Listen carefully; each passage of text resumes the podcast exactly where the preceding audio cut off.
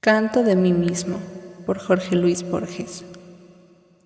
Yo me celebro y yo me canto, y todo cuanto es mío también es tuyo, porque no hay un átomo de mi cuerpo que no te pertenezca.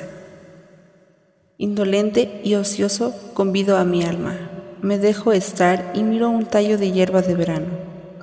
Mi lengua, cada átomo de mi sangre, hechos con tierra, con este aire, nacido aquí, de padres cuyos padres nacieron aquí, lo mismo que sus padres. Yo, ahora, a los 37 años de mi edad y con salud perfecta, comienzo y espero no cesar hasta mi muerte.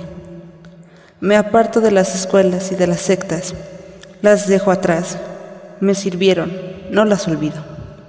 Soy puerto para el bien y para el mal, hablo sin cuidarme de riesgos, naturaleza sin freno con elemental energía.